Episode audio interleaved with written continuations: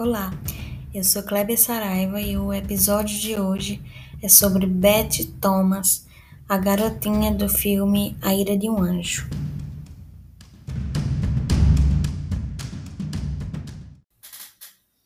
Eu escolhi esse caso primeiro para fechar a temática da delinquência juvenil, para vocês terminarem de decorar essa tabela, porque o próximo episódio eu vou apresentar a tabela que eu uso oficialmente.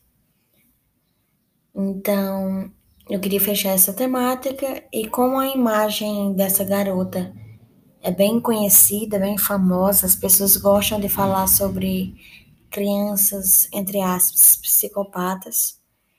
Eu resolvi trazer esse tema para a gente conversar. É, como a história dela é curta, porque é uma criança, hoje uma mulher adulta, então dá para a gente ter uma conversa até um pouco mais informal, uma espécie de aula. Eu preciso falar algumas coisas para vocês. Vamos começar.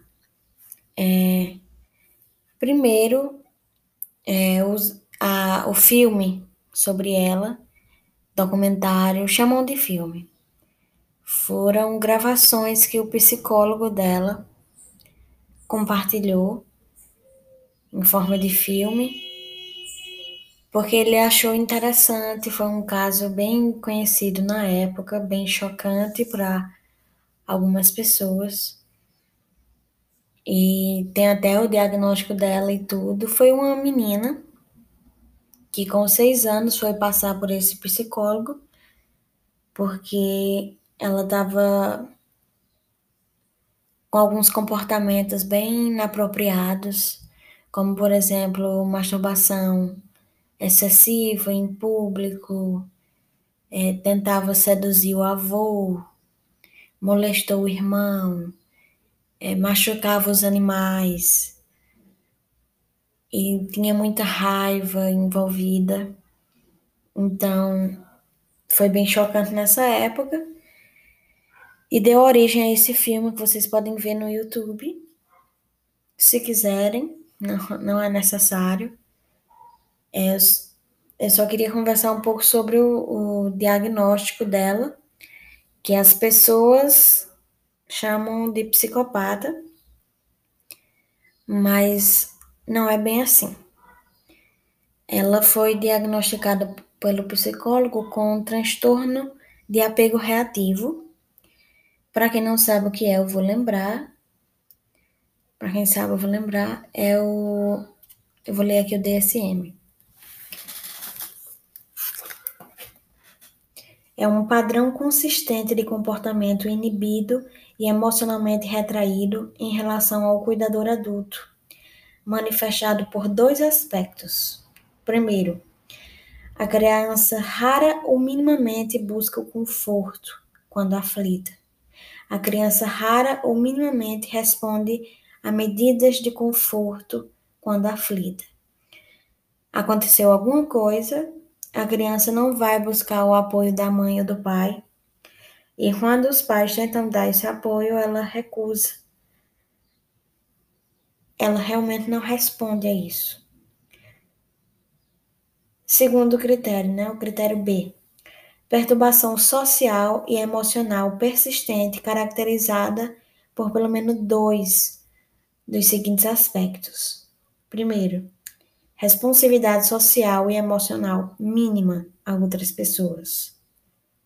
Segundo, afeto positivo limitado.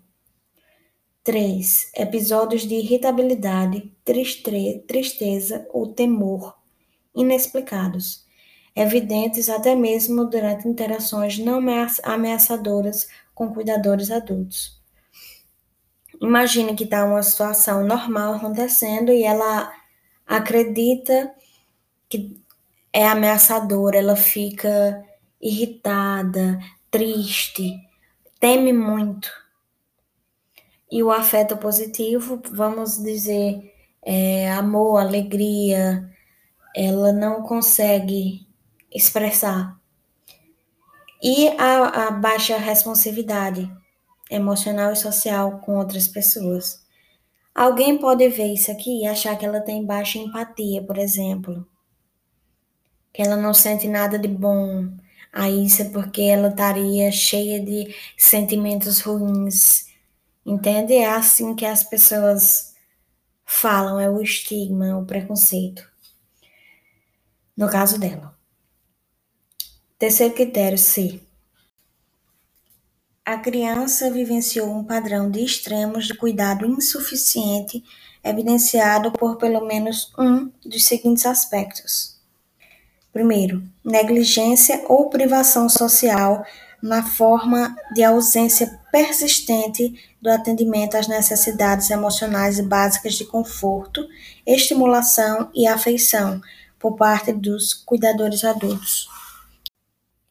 2 mudanças repetidas de cuidadores, limitando as oportunidades de formar vínculos estáveis.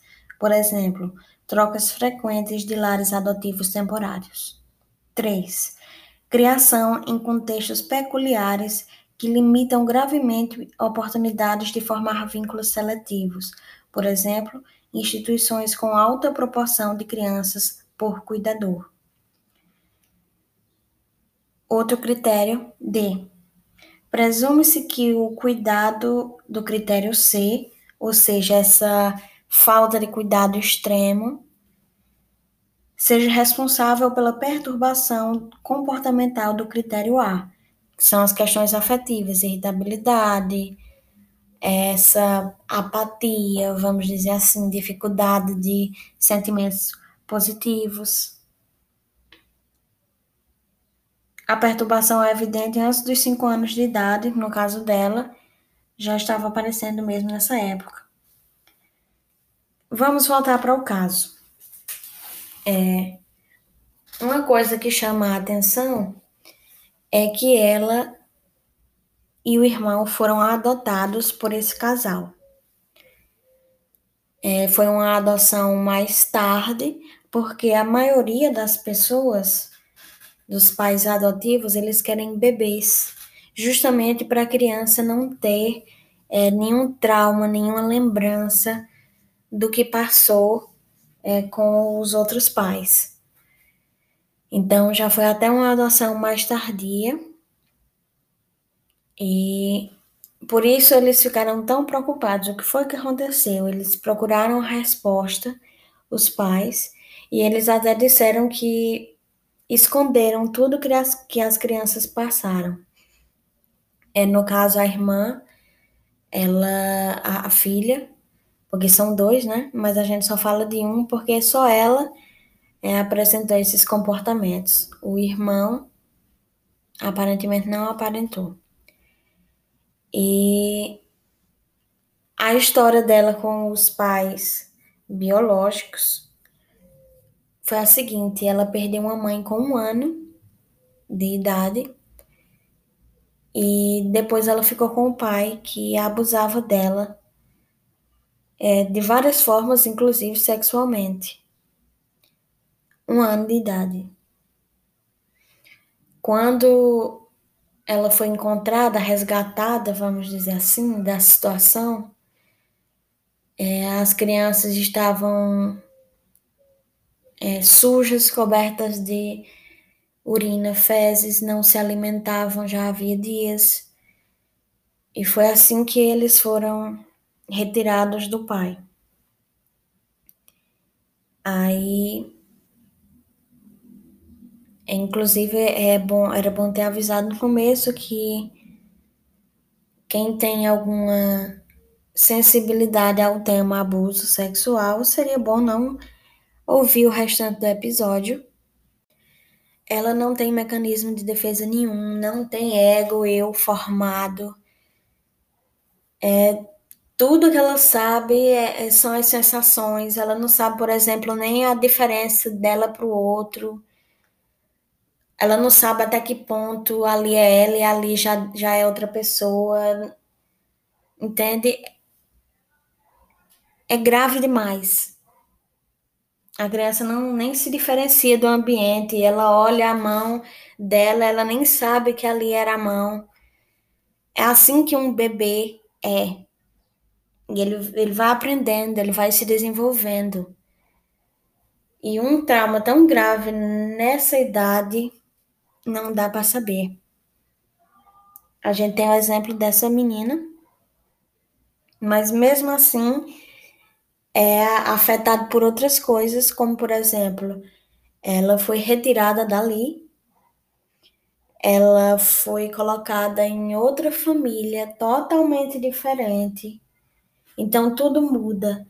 Ela passou por uma intervenção fortíssima, intensa.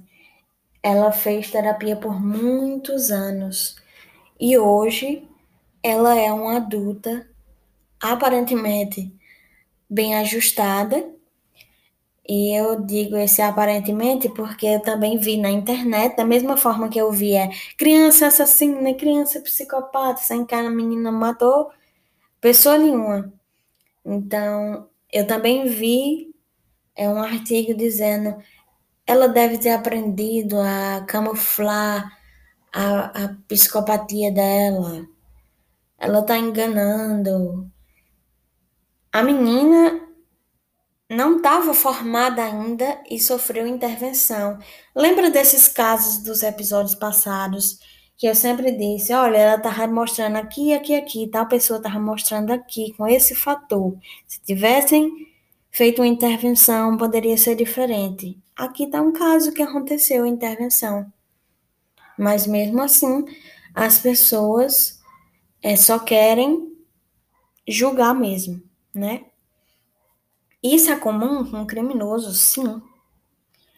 É, as pessoas desejam tudo de pior para quem cometeu um crime. Só que no caso é uma criança que também não cometeu assassinato nenhum.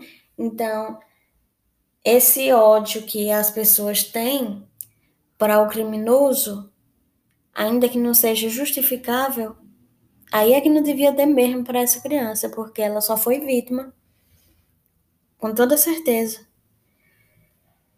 E é, o diagnóstico de psicopatia, que era uma coisa que eu queria conversar com vocês. É, sempre perguntam qual a diferença de psicopatia para sociopatia? É a mesma coisa que transtorno de personalidade antissocial? É, para autor, sim, é a mesma coisa. Para autor, não, é diferente. Por exemplo, tem uns que dizem que a psicopatia é mais biológica, mais genética, nasceu assim. E já o sociopata, alguns dizem que ele se tornou, que ele era é, como os outros e o ambiente fez ele ficar assim. Então, você vai achar base para tudo, você vai achar autor para tudo, para concordar com você, se é assim que você quer, ou para discordar. Enfim, você vai achar. Mas o diagnóstico aqui não é importante para a psicologia criminal. É, eu vou até postar, estou postando muito meme aqui no, no, no meu Instagram para explicar algumas coisas. E tem um meme que é um desenhozinho da, de uma mão, de uma pessoa se afogando, e tem só a mão dela saindo na água pedindo ajuda. Aí aparece outra mão e bate na mão dela. Aí a mão vai embora e a pessoa termina de se afogar. Eu vou postar esse meme dizendo que o diagnóstico é mais ou menos assim. Tem lá a pessoa aqui, ó, só com a mão de fora. oi. Aí vem o outro e faz, ó, psicopata. Aí vai embora. E a pessoa se afoga. Deu o diagnóstico, acabou para você, não foi?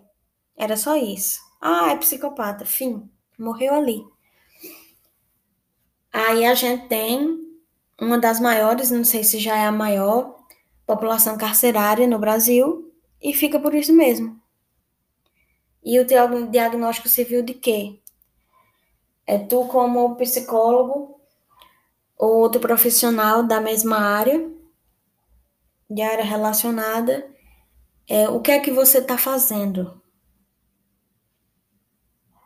para desenvolver sua área, para prevenir, para tratar, você já procurou alguma coisa sobre isso, sobre tratamentos, por exemplo, para psicopatia, se você quiser chamar assim? O que é que você tem estudado? O que é que você tem visto? É, quais são as fontes que você usa? Ou você está só consumindo esses vídeos da internet chamando criança de psicopata, sendo que o DSM diz que só pode ser diagnosticado com psicopatia, que não é psicopatia para o DSM, é transtorno de personalidade antissocial, só pode ser com 18 anos. E por que, é que eu cito o DSM? Porque eu aprendi na faculdade que o DSM e o CID, eles são linguagens universais. É, se eu disser uma pessoa tem transtorno de personalidade antissocial aqui no Brasil e eu disser isso em outro país, todo mundo vai entender que eu estou falando da mesma coisa. Isso pelo código, até. Então, é uma forma da gente se comunicar. Essa pessoa é um tananã e o código. Sem expor ninguém, por exemplo. E é uma forma da gente se entender. A gente tá falando da mesma coisa, do mesmo assunto? Não, eu tô falando é disso. Então, quando a gente usa essa linguagem científica universal que a gente tem, mesmo que você acredite que é psicopatia, sociopatia, o que for, se a gente usar essa linguagem científica, a gente pode se entender melhor. Ou então fazer essa linguagem é, se desenvolver tanto a ponto de acompanhar o que você já sabe, se você acha que é tão diferente assim é, do, do DSM, você pode também ajudar para esse DSM ficar tão evoluído. É, eu acho que as pessoas estão pegando pesado demais, tem que dar uma desacelerada eu já vi vídeo dizendo que tal pessoa é psicopata por causa de um das expressões faciais, por exemplo. Aí uma expressão facial de uma criança. Aí o, o DSM você não pode diagnosticar alguém com como antissocial se não tem 18, mas já estão diagnosticando criança com expressão facial, por exemplo, pela expressão facial estão pegando pesado demais, estão indo longe demais, como por exemplo dizendo que essa jovem que hoje é enfermeira e que anda por aí cuidando de outras crianças para que não sofram o mesmo que ela sofreu e alguém dizer que ela ainda é psicopata, que ela está mascarando. Imagina, se coloca no lugar. Você aí sofreu, deu a volta por cima, tá ajudando outras pessoas, mas alguém espera que você quebre a qualquer segundo. É ou, ou espera que você entre em crise, surto, como você chamar. É isso é psicofobia. Como, por exemplo, esperar uma, uma pessoa com esquizofrenia surte que é violento, ó, vou, ó, eu vou me afastar, vai ser ali, ó, vai estourar ali nesse segundo, ó. E viver com medo, e esse preconceito, sem conhecer nada, essa ignorância. E ficar esperando o pior, esse estigma que uma pessoa que tem qualquer transtorno sofre aqui no, no Brasil e no mundo, que é tudo besteira, Vamos dar uma parada se você é profissional, não vá por essa rua não. Faça um caminho, faça um retorno. Vamos estudar um pouco mais, por exemplo, a própria psicopatologia. É, não tenha medo do DSM, não. Eu, eu, eu entendo perfeitamente você querer não diagnosticar ninguém, de não dizer que tal pessoa é isso, aquilo. Vamos ver como é que essa pessoa se apresenta. Tá perfeito, eu concordo.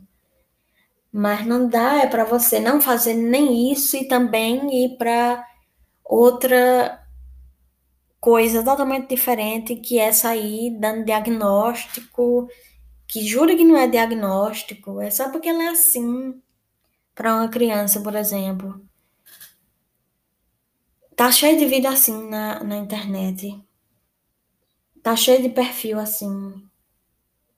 Não seja você assim, seja responsável. É, se você quer é, entrar nessa área criminal, estude psicologia criminal, estude criminologia, estude criminologia clínica, estude psicopatologia, estude desenvolvimento humano, infantil, de adolescente, de adultos também, o humano todinho. Estude avaliação psicológica para saber como é que se avalia de verdade. Estude o que puder o máximo que puder, se prepare, porque é muita responsabilidade. E o diagnóstico é só um pouquinho de uma pessoa. A gente tem que olhar de forma mais ampla ainda. Lembra aqueles fatores lá, fatores pessoais, familiares, escolares, ambientais? Tudo isso a gente tem que olhar, porque nem tudo é preto no branco, não. Tem 50 tons de cinza aí. É, o crime, ele não é influenciado só pelo biológico, ou só pelo psicológico, ou só pelo social. É tudo tá se interligando e se influenciando o tempo todo. Porque uma pessoa assim, ela não tem que necessariamente morrer assim. Entende? E falando em fatores, os dela mudou completamente. É quando ela foi para outra casa e outra família, novas pessoas, novas oportunidades, intervenções que os pais procuraram. Então, tudo mudou completamente.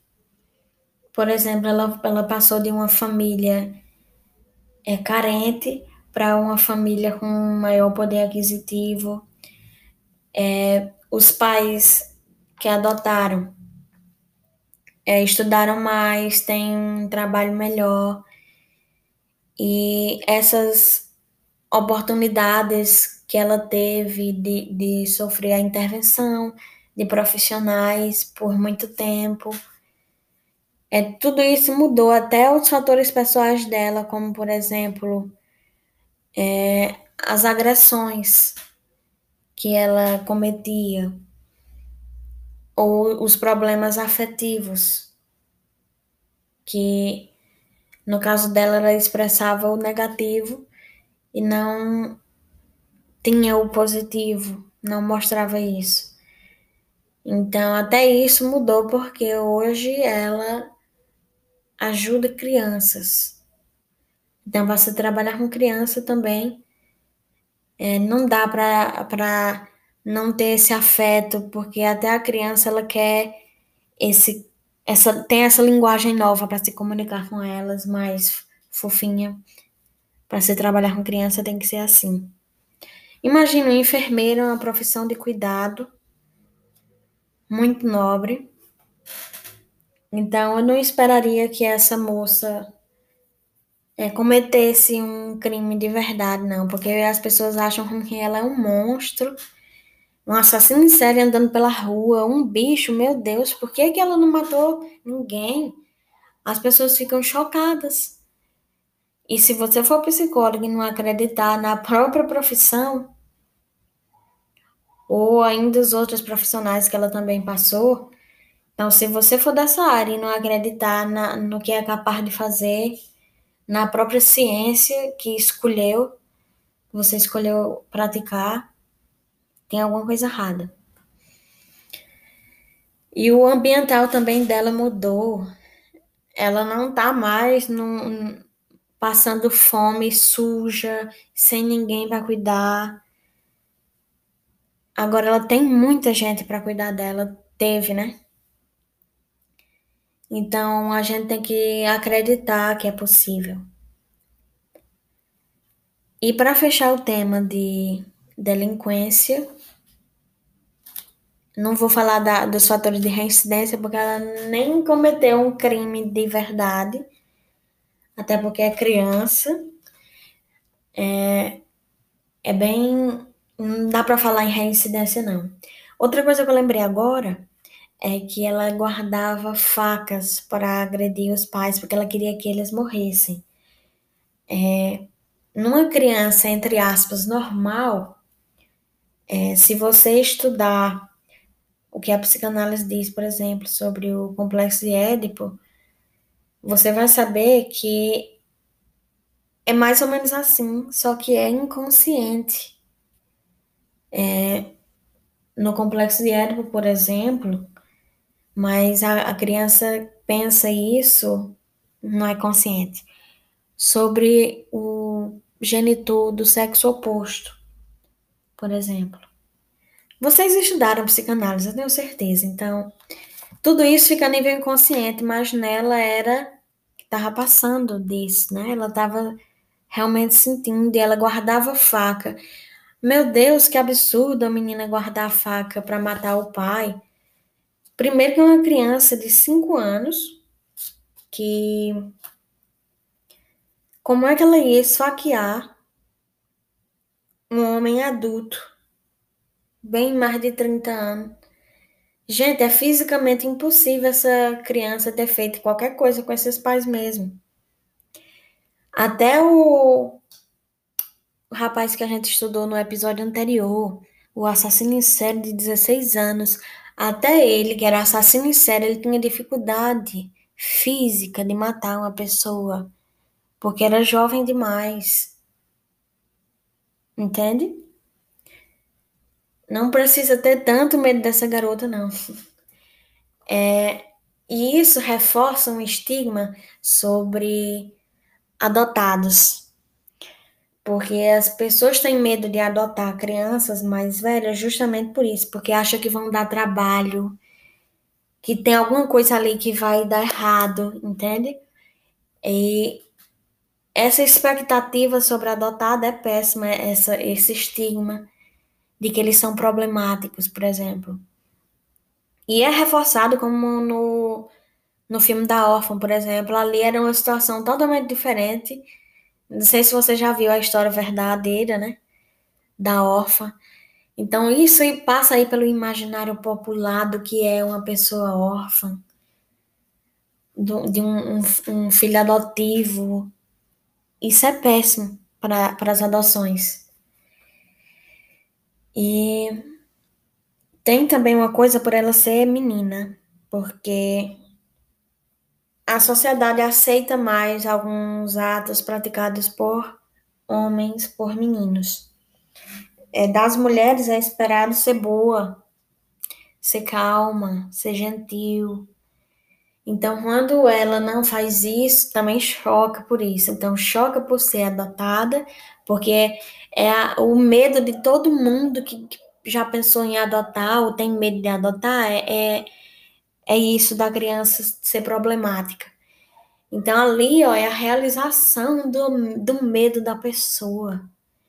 E ainda uma menina que eles esperavam que fosse boa e não está sendo. Então, tem, todo, tem tudo isso aí em cima desse caso, que é a questão do ser mulher, ser menina, ser órfã. Tudo isso ela ainda carrega até hoje, que tem gente esperando que ela cometa algum crime. E para fechar o assunto sobre delinquência juvenil, eu vou ler aqui pela, pela última vez os, a tabelinha de delinquência juvenil. Então, decorem, porque da próxima vai ser outra tabela nova para vocês aprenderem, tá? E também, como no anterior, é, ele cometia tanta delinquência juvenil tão grave que nem estava aqui nas tabelas, e no caso dela, foi algumas foram tão leves que nem estão aqui. Então, isso aqui, essa tabela é um meio termo. Vamos lá. Quebrar vidraças das casas vazias, até a fogo em algo, uma lixeira, uma mesa, um carro.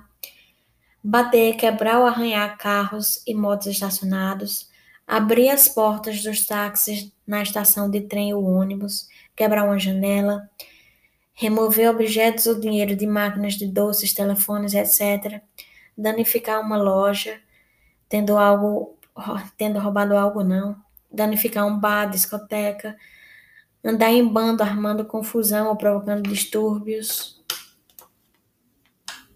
bloquear fechaduras de lugares públicos, atacar alguém, um inimigo de uma gangue rival em um lugar público sem o uso de armas, brigar com alguém com golpes mútuos, dar uma surra em alguém em uma briga, agir violentamente contra o professor, ameaças, insultos, ameaçar ou assustar alguém com uma arma, dar um soco ou um chute em alguém, usar qualquer tipo de arma em uma briga, agredir um policial, incitar um distúrbio na rua, agredir alguém tentando matar, roubar objetos do interior de um carro, entrar em domicílio alheio e roubar coisas sem ter planejado antecipadamente, participar de um roubo que implica o uso de força física, entrar na casa alheia com a intenção de roubar, pegar algo de um colega de colégio sem sua permissão, roubar coisas de grandes estabelecimentos, supermercados, etc., quando abertos, roubar uma bicicleta, pegar coisas dos bolsos das roupas que são deixadas em mancebos, pegar coisas de lugares pequenos enquanto de lojas pequenas enquanto abertas, participar de um roubo que implicou uso de arma, dar um puxão na bolsa de alguém, prender uma pessoa, viajar em transporte público sem bilhete ou tendo pago uma tarifa inferior, beber álcool nos bares antes da idade legal, dirigir embriagado, embriagar-se com frequência, fugir de casa, passar a noite fora de casa sem permissão, cobrar para fazer um trabalho ilegal, ser expulso do colégio, matar a aula, poder ser capaz de localizar um vendedor de drogas facilmente, usar drogas no grupo, ser hospitalizado por abusar das drogas, ter síndrome de abstinência de uma droga, ter problemas médicos pelo uso de drogas, perder amigos para drogas, perder um emprego ou ser expulso do colégio por causa de drogas, perder a ajuda de alguém por causa de drogas, participar em atos ilegais para conseguir drogas e ser, ser detido por botar droga. É, quanto mais fatores desses aqui você tem, é, mais grave é a delinquência juvenil. E para os pais é, que se preocupam com algum ato que o filho comete. Eu falo dessa questão de, de ser menina e ser encarada de uma forma diferente, porque, por exemplo, ai meu Deus, ela machucou um cachorro. Ela machucou mesmo o cachorro dela. É, e como isso é visto de forma diferente por ser mulher? Por exemplo, né? porque eu tive um vizinho que ele também era criança e ele pegava o cachorro e machucava e depois jogava o cachorro no chão. A mãe ficava toda sem graça, né, quando eu via. E ela buscou ajuda por filho e ele tá muito bem hoje. Então, se você se preocupa com algum ato do seu filho, procure é, ajuda especializada para ele. É melhor prevenir, né? E só para você ter uma ideia da dimensão que tá acontecendo com essa menina, eu ouvi uma pessoa dizendo que queria avaliar ela. Ah, ela não é psicopata, não? Pois eu quero ver. Devia avaliar ela, devia mandar a polícia avaliar, não sei o quê a menina tá lá de boa na casa dela e você quer ir chegar lá e, fazer uma avaliação psicológica nela compulsória, não acha que tá invadindo demais, não? E o que foi que ela remeteu para uma polícia chegar na casa dela querendo alguma coisa? Entende? A gente tem que parar, tem que pisar no freio, a gente tem que buscar uma compreensão mais ampla do ser humano. E isso é por meio do conhecimento. Então vamos deixar a ignorância de lado e vamos aprender um pouquinho, estudar um pouco mais. Tá certo?